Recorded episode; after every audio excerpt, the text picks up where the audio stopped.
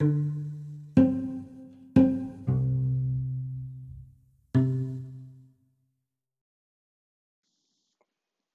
lágrimas de Justino, de Mireille Saber.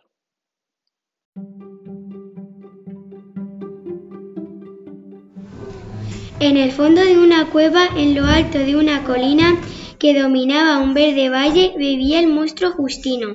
Justino no era un monstruo los demás, era un monstruo triste, muy triste.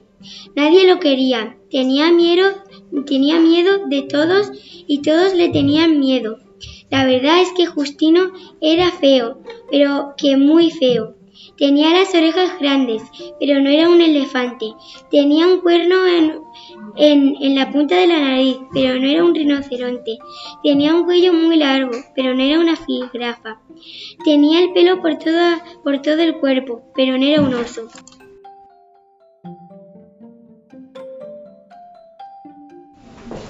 Lo que Justino no sabía era que sus lágrimas llenaban el río y volvían fértil la tierra. Los habitantes del valle estaban muy agradecidos, aunque lo tenían sin conocerlo. Un día Justino decidió dejar de estar triste. No quería llorar.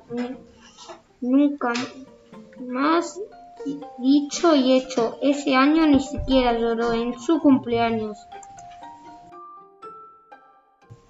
Los habitantes del valle se empezaron a preocupar. El suelo estaba cada vez más seco y el trigo ya no crecía en los campos.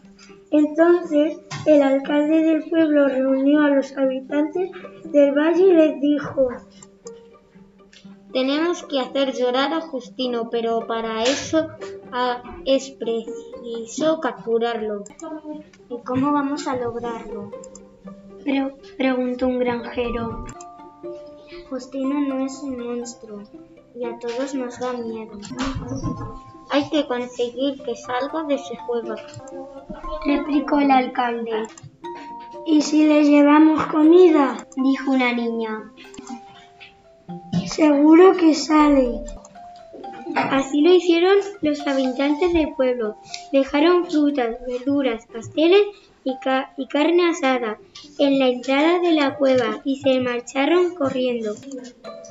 El olor de la comida llegó hasta el fondo de la cueva, donde Justino dormía. Entonces el monstruo, olvidándose del miedo que les tenía a los humanos, se acercó a la entrada y descubrió los manjares. Como era su cumpleaños, pensó que todos Aquello eran regalos y se puso a llorar y a llorar y a llorar, pero de alegría.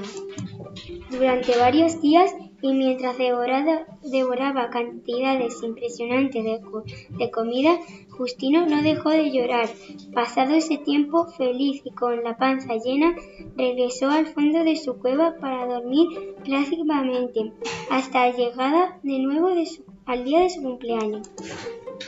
Para satisfacción de los habitantes del valle, el río volvió a llenar mucha agua y los campos